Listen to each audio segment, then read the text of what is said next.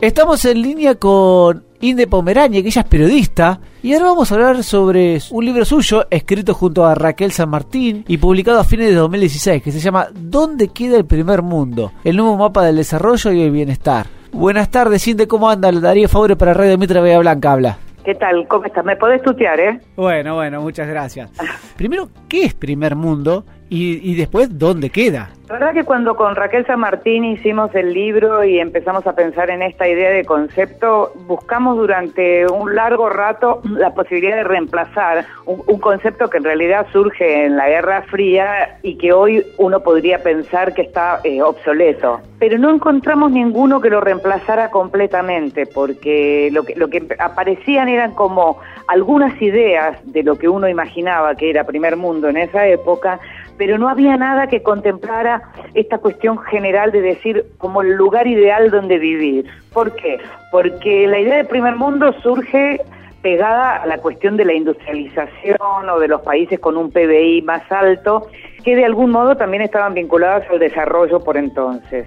Con el tiempo lo que uno empezó a ver es que no necesariamente el desarrollo o el buen vivir, como, queremos pensarlo nosotras, está vinculado a la riqueza de un país, sino que hay como toda una serie de conductas y de políticas em, eh, en términos sociales, económicos, en educación, en tecnología, en derechos humanos, ecología, que hace que de pronto aparezcan lugares que son lugares más vivibles, en donde el ciudadano tiene un espacio eh, de mayor consideración, si se quiere, se siente más respetado. A eso llamaríamos hoy nosotras, eh, eh, mi, compañera, mi colega Raquel Martín y yo, primer mundo. Seguro, porque uno cuando asocia, si hay un país al primer mundo, Estados Unidos. Y ahora Estados Unidos con el efecto Trump, con lo que pasa en las escuelas de, de los tiroteos, con un montón eh, la gente mira la droga misma también, mira con otra perspectiva, decir, bueno, a ver,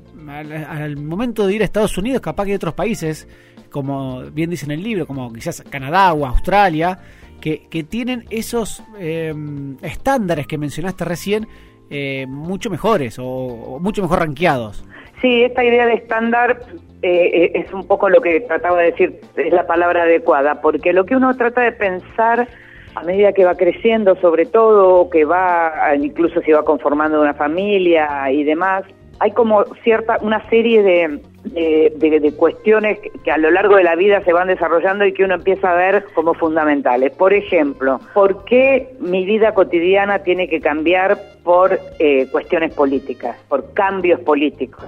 En estos países que nosotros consideramos hoy primer mundo, si cambia un gobierno, si cae un gobierno, vos al día siguiente vas a trabajar igual, los chicos van a la escuela igual, el colectivo pasa, el tren pasa a la misma hora, porque la cuestión de la ciudadanía no tiene nada que ver con el manejo del gobierno. Al mismo tiempo, lo que hay es una continuidad de políticas de Estado que permite que aunque caiga un gobierno, uno sepa que hay cuestiones fundamentales que se van a sostener. Con lo cual, esto significa que la política no está interviniendo permanentemente en tu vida, en tu casa, en tu familia. Eso sería una de las condiciones. El respeto por las minorías es otra de las condiciones. El respeto por todo lo que tiene que ver con derechos humanos, el aporte fundamental a todo lo que tiene que ver con ciencia y tecnología, en donde esto está completamente vinculado a las cuestiones del desarrollo, Nada, digamos, de lo que podamos hablar nosotros nos puede hablar de un paraíso en la Tierra, porque el paraíso en la Tierra no existe. Y hay países que están considerados en este nuevo eh, eh, mapa del primer mundo, como mencionabas Australia y demás, o incluso Canadá, que todavía tienen algunas dificultades con la cuestión eh, indígena y que, y que tienen en el caso de Australia concretamente también dificultades serias con el tema de, los, de la inmigración, que es como uno de los grandes temas en este momento, porque vos te vas a encontrar que en, el, que en nuestro libro no aparece Europa, y eso ciudades europeas que siguen siendo consideradas en los índices como las mejores ciudades para vivir, pero cuyos países tienen dificultades severas con el tema de la, de la absorción de inmigrantes y ahí aparecería para nosotros como un punto oscuro para contemplarlos, ¿no? Sí, sí. Eh, habrás visto que en el libro de pronto nos ocupamos también de algunos países que uno podría decir son primer mundo en algunas instancias, mientras en otras no lo pueden ser, como Corea o, Israel, en el caso de Corea, porque por la corrupción, la corrupción estaría corroyendo todo, todo lo que han construido en materia de desarrollo, tecnología, ciencia, educación. En el caso de Israel, la guerra, la situación de guerra constante, no lo puede poner tampoco en un lugar como para, para considerarlo primer mundo. Y sin embargo, grandes de las, eh, de, la, de, la, de las creaciones humanas en materia de tecnología de las últimas décadas salen de ahí.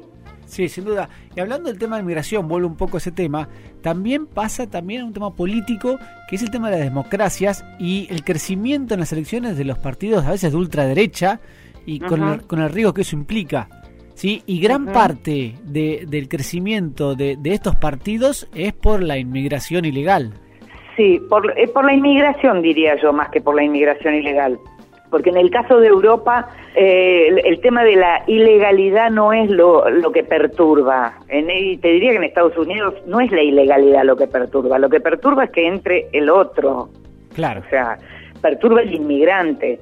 La inmigración ilegal eh, es, es, como, en todo caso, un corolario de las dificultades para absorber a la inmigración que tienen algunos países y, por lo tanto, eh, la, la, gente que sale buscando la, una posibilidad de vida mejor que la que tiene en su lugar de origen, no le queda otra que vivir ilegalmente. Claro. Eh, y terminan haciendo, como ya sabemos, los trabajos que no quieren hacer eh, eh, las propias capas locales, ¿no? O sea, los trabajos más... Hay, hay un, una serie de, estudios que demuestran que incluso la llegada de los inmigrantes promueve crecimiento en, en, términos de clase social para los locales, porque como ellos pasan a hacer esos trabajos, les permite a los locales de pronto hacer otro tipo de trabajos. Sí, pero, pero ¿no ves de alguna forma que también, eh, y, y, lo veo con, con, peligrosidad, ¿sí? Que, que, algunos políticos lo agarran para su conveniencia, para su ideología, y tergiversan eso como para, eh, nada, hay que combatir la inmigración y esto se combate con, nada, con medidas de ultraderecha. La verdad que el tema de la inmigración es un tema que en general recorre la historia de la humanidad como con una cuestión problemática, porque si uno se pone a mirar los textos en la Argentina de principio del siglo XX, eh, cuando empiezan a llegar los inmigrantes acá a la Argentina, estaban también aparecían los criollos políticos o no políticos, e intelectuales y clases altas y qué sé yo, en donde no la idea fuera e, era que, que, no se fueran a mezclar las sangres con los que estaban llegando, con, con esos gringos que estaban llegando. Eh, quiero decir, siempre eh, la cuestión de mirar al otro genera alguna clase de ruido y siempre está quien especula con eso. Eh, claro, claro. Y... Eh, lo que estamos viendo nosotros es, es además como la inversa de lo que se vio durante mucho tiempo cuando se decía, por ejemplo, Londres como, como gran polo multicultural, la Europa sin fronteras. Estamos viendo con perplejidad cómo todo eso se da vuelta y pasa a existir una Europa con miembros de la Unión Europea que lo único que quieren es construir muros, como en el caso de Hungría o Polonia, eh, eh, digamos, y, y, y, se niegan a recibir la cantidad de inmigrantes que la, propia Unión Europea les, les indica que tienen que recibir, y la contracara con Alemania recibiendo un millón de inmigrantes al año, en donde se, uno se pregunta dónde los van a poner. hay como una, una larga serie de, de complicaciones y complejidades que la guerra en Siria puso puso en foco, ¿no? Sin duda, sin duda. Y durante toda la investigación, que, que fue una investigación de, de, de dos años o más eh, para el libro, han hablado con muchos argentinos que, que, estaban en otros países. ¿Qué es lo que puedo rescatar sí. de esas conversaciones, esas, eh, nada, esas vivencias que tenían en esos países y los pros y los contras que veían con nuestro país? Además del, del desarraigo, obviamente, natural, ¿no? Sí, a ver, yo en principio podría pensar en algunos casos de gente que vive en Canadá o un argentino que vive en, Finlandia, ni siquiera en Helsinki, sino en Oulu, que es la segunda capital, la segunda ciudad importante. En el caso de los que viven en Canadá, es gente que se fue después de la crisis del 2001 y que lo que empieza a ocurrir es que tienen el alejamiento grande, importante de las cuestiones de la identidad, pero tienen a cambio seguridades y certidumbres, te diría, que me gusta más la palabra, que en la Argentina faltan, ¿no? Que en la Argentina y que en Latinoamérica faltan, pero bueno, nosotros somos argentinos. Y tiene estas certidumbres tienen que ver con esto que mencionábamos al principio, esta cuestión de saber que lo que es un derecho no se cambia. Cuando hay un derecho es un derecho y vas a tener eh, vas a tener acceso a eso independientemente del gobierno de turno, por ejemplo y no, no tiene que ver si es de derecha o de izquierda, porque los términos también ahí existen. Eh, en, Finlandia hubo gobiernos de derecha eh, y, no, y no cambia lo que tiene que ver con las políticas sociales que son típicas de los países nórdicos. Así que no, no, no, no tiene que ver eso que lo que en principio uno podría decir la derecha se ocupa menos de las cuestiones sociales. No, depende, son políticas de Estado que se continúan. Lo mismo en Canadá. E-, Así que te diría que en principio lo, lo, principal que uno encuentra de, los, de la gente de este país, de nuestro país, que termina yéndose a estos otros países, se instalan y se acomodan. También es una cuestión de personalidad, ¿no? de pronto hay gente que no puede vivir fuera de acá y que necesita vivir dentro del bardo en el que crecemos todos. Hay, hay gente que le gusta esta cuestión de bardo constante y toma de la Bastilla cotidiana, ¿no? Sí, sin duda. Pero un poco lo que vos dijiste me parece que es lo que diferencia también, eh, vamos a llamarle el primer mundo de, de los otros países en vía de desarrollo, es eh, la importancia que le dan a políticas de Estado y que en nuestro país, por ejemplo, estos son la gran mayoría de políticas de gobierno. Cambia el gobierno y cambian las políticas y vamos de un lado al otro. Exacto, exacto. Sí, y eso lo que hace es primero que uno no pueda proyectar. Y la falta de proyecto es muy frustrante. Entonces uno se encuentra con que en estos otros países que nosotros consideramos dentro del nuevo mapa del bienestar y de lo que llamamos para generalizar primer mundo, lo que tenés es la posibilidad de proyectar y de proyectar a largo plazo. Sí, sin duda. También te vas a encontrar en esos países gente joven que creció y que para, para quienes es completamente natural esa posibilidad de proyectar, con la necesidad de moverse hacia lugares donde haya un poco de incertidumbre porque necesitan eso como motivación. Que vengan a Argentina, ¿eh? ¿eh? bueno, yo, me encontré con gente muy joven, en, por ejemplo, en Noruega, que lo único que quería era que le saliera un trabajo en Brasil o en Argentina. y que yo no podía entender por qué y me explicaban esto que te estoy diciendo, pero porque estamos hablando, por un lado, de lo que tiene que ver con cuestiones eh, digamos, sociales, políticas y de, y de políticas a largo plazo, pero no estamos contemplando también lo que es la psicología de las personas y ciertas cuestiones filosóficas en donde el, el primer mundo o el paraíso siempre va a estar donde vos no vivís. Sí, sí, sí, eso es verdad, siempre eh, el otro país es mejor, es mejor que uno. Pero eso tiene que ver con el deseo y no lo vamos a modificar con políticas de Estado. No, seguro. Y también en el libro mencionas que eh, el mundo ha cambiado con el tema de, la globalización y la tecnología y que las clases altas, medias altas, por ahí de un, de un estudiante argentino son muy similares las condiciones a un estudiante noruego, pero la gran diferencia las tenemos en las clases bajas. Exactamente, ¿qué es un pobre en Noruega y qué es un pobre acá? Si de pronto vos tomás clases medias altas eh, de Buenos Aires o de la zona norte de Buenos Aires, y tomás una clase típica noruega, y, lo mismo si los ves en las universidades, no vas a encontrar grandes diferencias. En cambio, la diferencia sí la vas a encontrar en lo que consideramos las clases más bajas de una sociedad y de la otra, porque una de las cosas fundamentales, que es la palabra fundamental que no mencionamos hasta ahora, es la palabra brecha. Y en los países que nosotras consideramos donde mejor se vive, es justamente países en donde la brecha es cada vez menor, no cada vez mayor. Vos mencionabas Estados Unidos. Estados Unidos supo tener grandes capas medias y sin embargo en las últimas décadas lo que hizo fue, eh, eh, en ese sentido, latinoamericanizarse, es decir, capas de, riquísimas cada vez más ricas y capas bajas cada vez más pobres, con lo cual en el medio ya no queda tanto espacio, digamos, como existía también, por ejemplo, en la Argentina, que era lo que la diferenciaba del resto de Latinoamérica, ¿no? Exactamente. Y también puedo agregar acá eh, el respeto por las instituciones y las normas, ¿sí? ¿Coincidís conmigo? Sin duda, por supuesto, por supuesto. Pero esto tiene que ver también con una confianza en la clase política, que en estos países que mencionamos existe y en los nuestros no. Vos hablas en los países nórdicos y lo que ellos te dicen es que tienen una clase política en la que confían, o sea, hay confianza porque hay transparencia. Nosotros no podemos confiar porque no hay transparencia. Sí, sí, pero... Entonces, ¿qué es primero?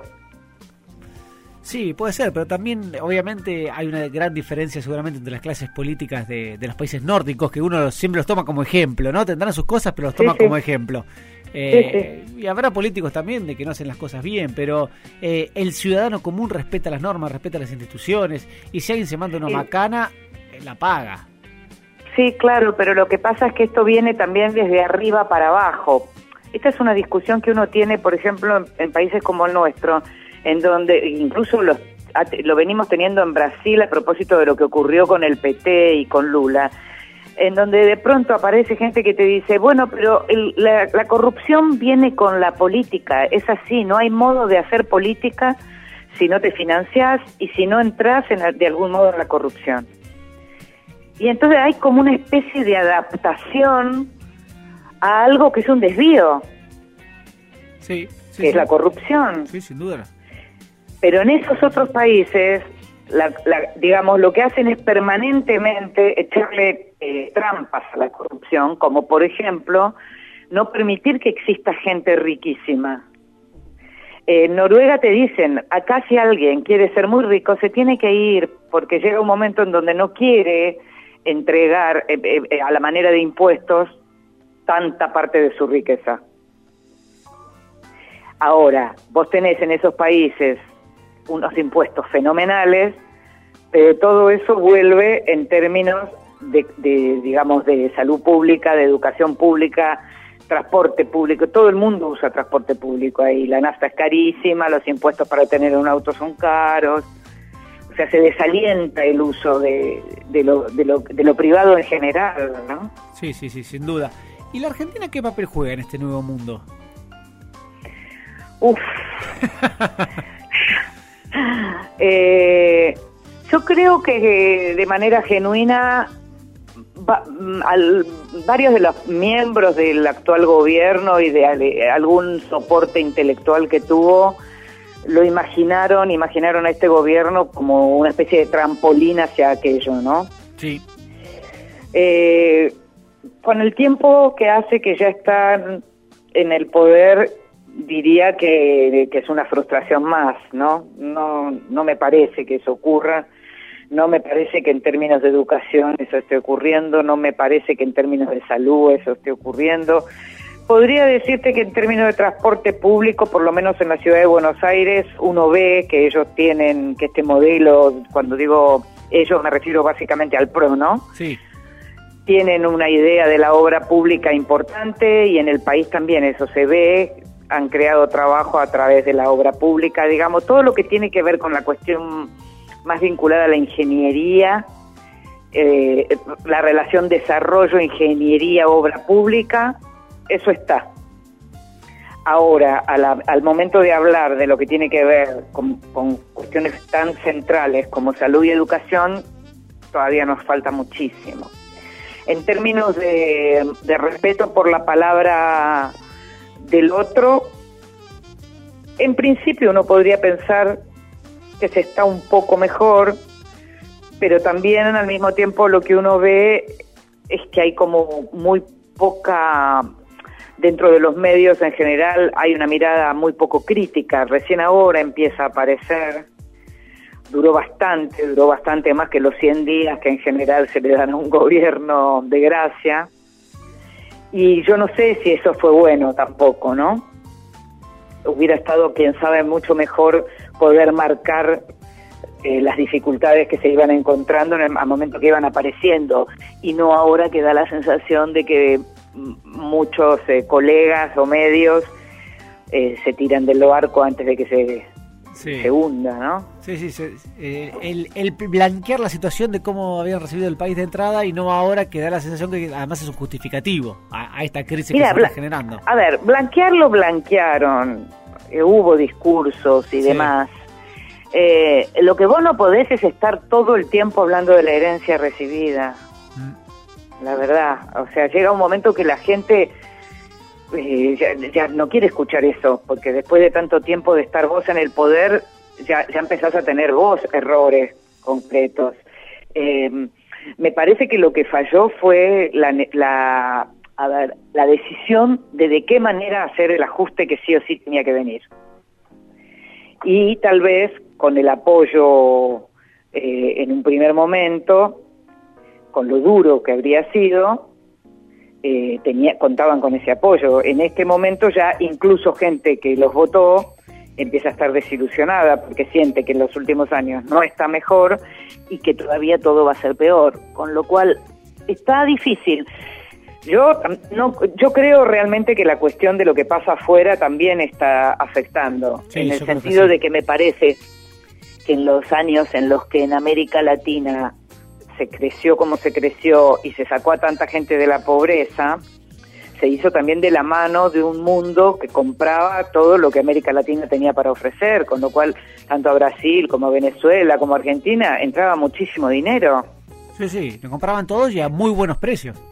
Por eso, muchísimo dinero. Mm. Ahora, si vos te pones a pensar cuánto de todo ese dinero realmente se invirtió, por ejemplo, en obra pública en la Argentina, no lo encontrás. Sí, sí, sin duda. Eh, sí lo encontraste en Ecuador, por ejemplo, lo encontraste en Bolivia, en esos lugares sí, pero en Venezuela obra pública no hubo. En Brasil posiblemente sí hubo, estamos hablando de un lugar mucho más grande.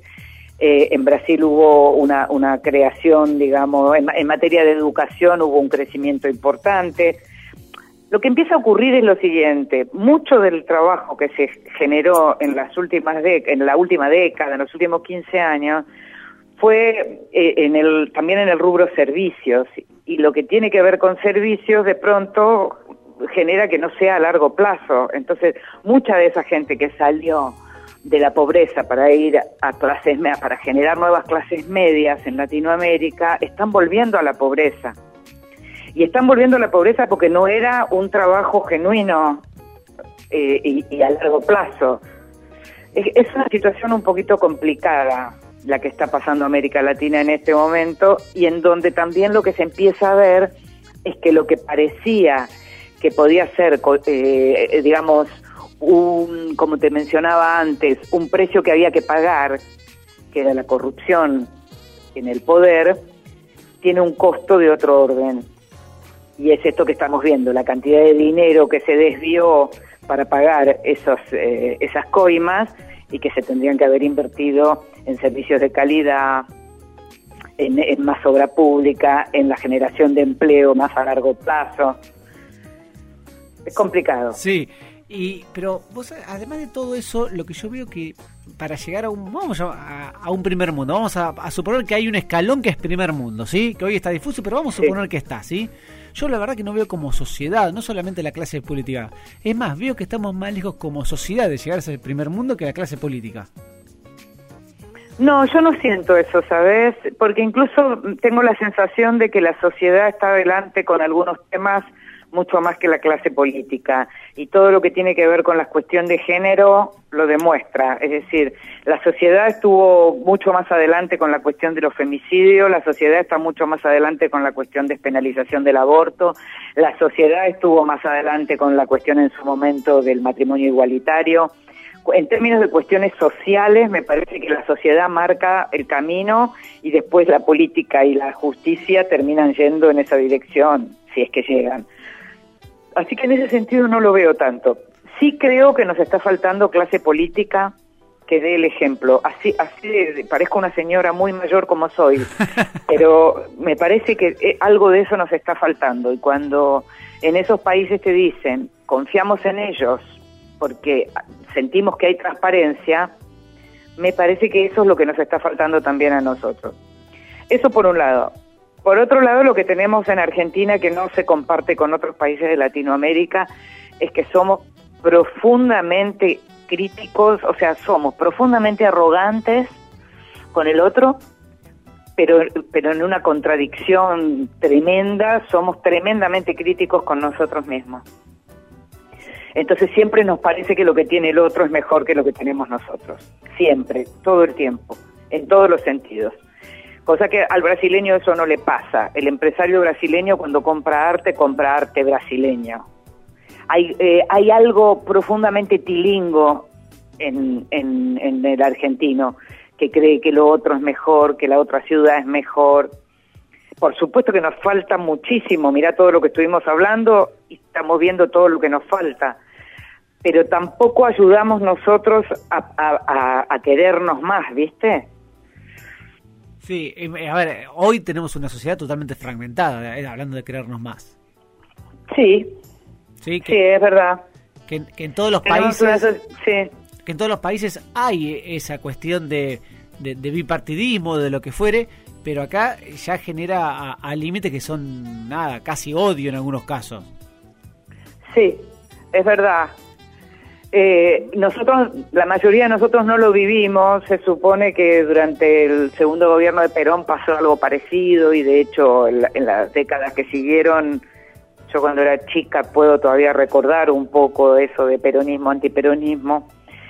Ahí igual creo que lo que hubo fue una clase política que lo que intentó fue justamente eh, a ver, explotar esa cosa medio de guerra civil natural de la Argentina, ¿no?